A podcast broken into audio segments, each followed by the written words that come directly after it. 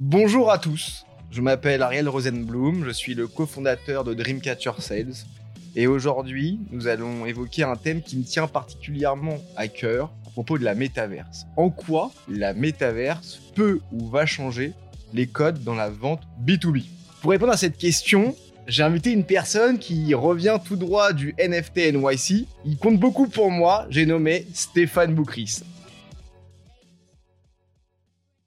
À ton avis, si on vient d'un point de vue, justement, on va remettre l'humain au cœur du business, quel impact ça peut avoir, justement, le métaverse et justement ces nouveaux codes de vente B2B du métaverse à une équipe commerciale Sur une équipe commerciale? Est-ce que ça a un impact? Ça n'a pas d'impact euh, Bien selon sûr. toi? Alors, déjà, est-ce que c'est mieux que la réalité? Non.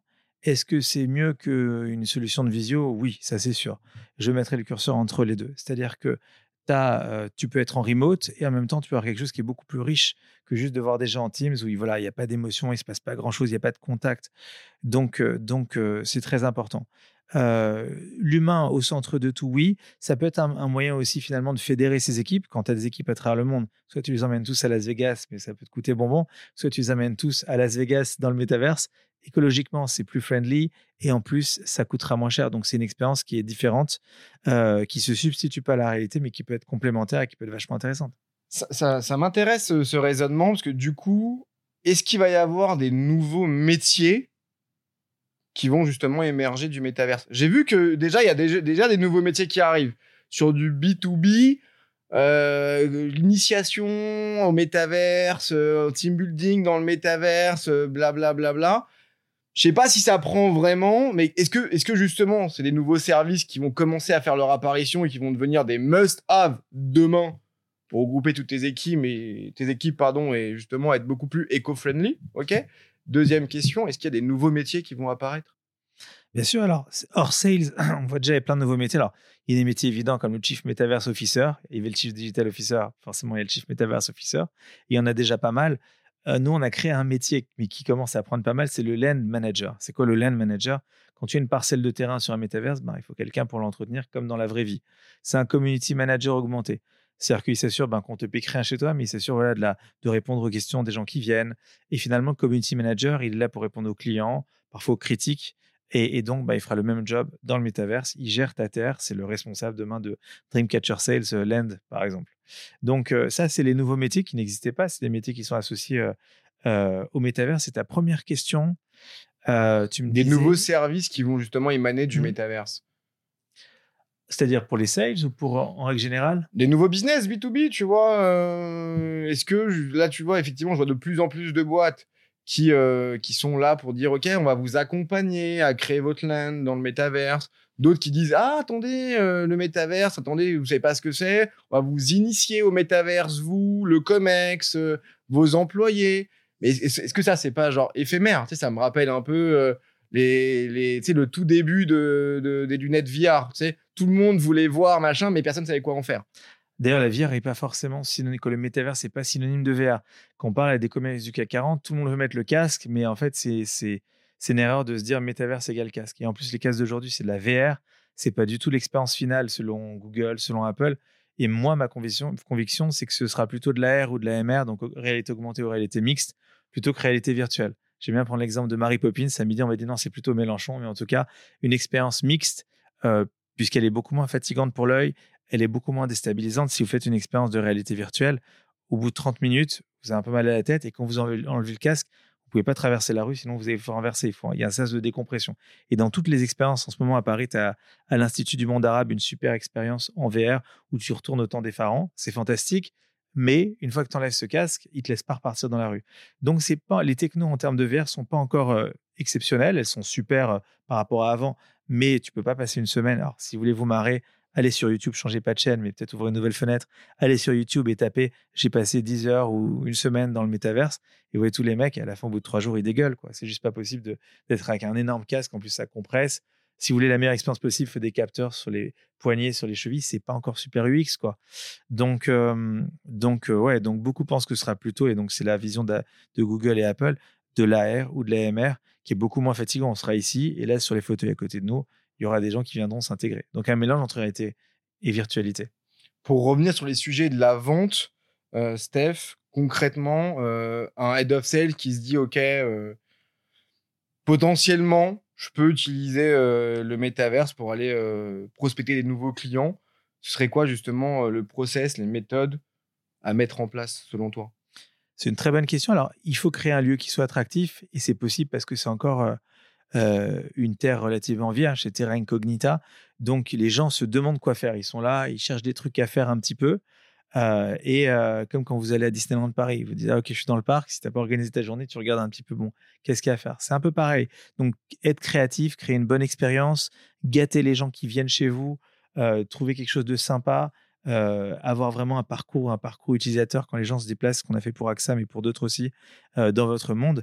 Onboarder des gens de, de l'offline à l'online finalement, dire à vos clients venez dans notre monde métaverse, initiez-les, onboardez-les.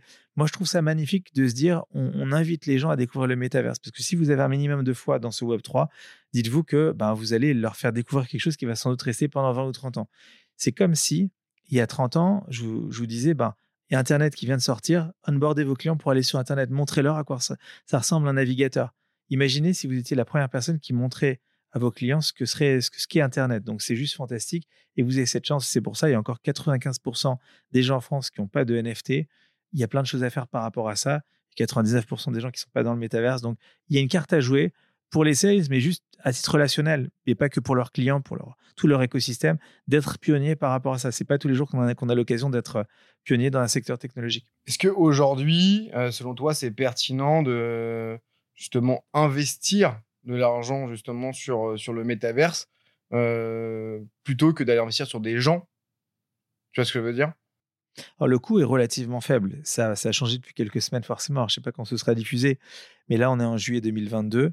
Je n'aurais pas tenu le même discours il y a 2-3 mois, mais aujourd'hui, un LEN sur Sandbox, c'est à peu près 2 Ethers, c'est à peu près 2000 euros. Sur Spatial, tu vas payer 200-300 euros par mois pour avoir ta room. C'est pas énormissime pour avoir une vraie expérience euh, métaverse. Après, tu peux acheter 15 000 casques et 48 landes Carrefour a acheté, je crois, pour 400 000 euros de terre. C'est la technique Disneyland Paris, pour reprendre toujours cet exemple, qui a acheté énormément de terre à main de la vallée, qui a construit un petit parc, et après qui a construit autour. Donc ça peut être aussi une stratégie, mais commencer dans le métavers, ça coûte pas si cher que ça. C'est de l'argent, mais par rapport à, la création de valeur, c'est n'est pas énorme. Donc euh, c'est extrêmement simple. Vous créez un wallet, vous allez sur OpenSea, donc il y a un petit peu le eBay, pour ceux qui ne savent pas, le eBay des NFT, puisque un land, c'est un NFT. Euh, donc, tout simplement, il faut avoir un, wallet, il faut acheter sa terre, faire très attention. Dans le Web3, on dit Dior. Alors, pas comme la marque de luxe, on dit Dior. Do your own research. Fais très attention parce que euh, moi, je fais beaucoup de pitch en ce moment sur le métaverse. Ma présentation s'appelle Du Far West à l'Eldorado. C'est un Eldorado. Ce sera un Eldorado, mais pour l'instant, c'est John Wayne le truc. C'est-à-dire qu'il y a des scammers à tout va. C'est facile de se faire avoir il y a des arnaques, mais tous les jours, j'entends des trucs. Les mecs sont ultra créatifs, donc faut faire très attention. Faut vérifier ce qu'on achète, faut vérifier les liens. C'est pire, en fait, que, ce qu'on avait pu connaître dans le Web 2, euh, parce qu'il y a beaucoup, beaucoup d'argent en jeu et que tout va très vite. Donc, faire ses devoirs, pour reprendre un jeu, un, jeu de mots qui m'est cher. Et, euh, et ensuite, bah ouais, acheter une petite terre, commencer à construire dessus, faire appel à des agences. Nous, on est là si besoin, mais il y en a plein sur le marché qui sont super. Et après, faire quelque chose de fun. Alors, un truc aussi qui est intéressant, c'est que le métaverse, n'a pas été imaginé pour reproduire la réalité. Le métaverse, ça a été fait pour sublimer la réalité. Quand je vais à la défense, a des géants de l'énergie et qui me disent je veux la même tour que à la défense, c'est pas, c'est juste, c'est juste pas, pas, pas, pour ça que ça a été imaginé. Quand vous parlez avec Seb Borgé, par exemple, qu'on connaît bien, de Sandbox, l'idée, il nous dit, c'est pas de reproduire des bâtiments. On a la chance de pouvoir faire des choses de manière illimitée que la réalité ne permet pas de faire. Donc, soyons fous, soyons désinhibés et faisons des trucs marrants. C'est un vrai think outside the box, quoi. Concrètement. Et d'ailleurs, je, je, je, veux rebondir là-dessus. C'est vrai pour les numériques des bâtiments, mais c'est vrai pour toi et pour moi. Pourquoi on ne serait pas des chevaliers? Pourquoi on ne serait pas des dragons? Et pourquoi on n'aurait pas les cheveux Tu serais quoi, toi? Moi, Genre, si je dois faire une pochette du podcast, là, tu veux être quoi? C'est une bonne question. Euh, sans, doute un zico. vu que j'ai pas beaucoup de cheveux, je me laisserais pousser les cheveux, je ferais des cheveux longs, une gratte et, ouais, en mode rocker. Et d'ailleurs, ce qui est incroyable, parce qu'on parle beaucoup de, de, RH, puisque c'est un usage immédiat dans le métaverse, aujourd'hui, tu peux faire passer des entretiens et tu as le sujet de la discrimination qui s'évapore parce que tu fais passer, nous, on fait passer des entretiens dans les métaverses à des gens, à des avatars finalement. Donc, tu sais pas qui est derrière. C'est même pas si c'est un homme ou une femme. Euh, et c'est extra parce que finalement, bah, euh, tu fais passer l'entretien à un, dinosaure un dragon un robot et, ça, enlève pas mal de, contraintes du recrutement euh, de la vraie vie. Retrouvez cet épisode complet ainsi que l'ensemble de nos podcasts sur wearesales.io et sur toutes les plateformes d'écoute. Tous les 15 jours, découvrez un nouvel épisode qui part explorer une thématique commerciale. We Are Sales by Dreamcatcher Sales, le podcast créé par des commerciaux pour des commerciaux.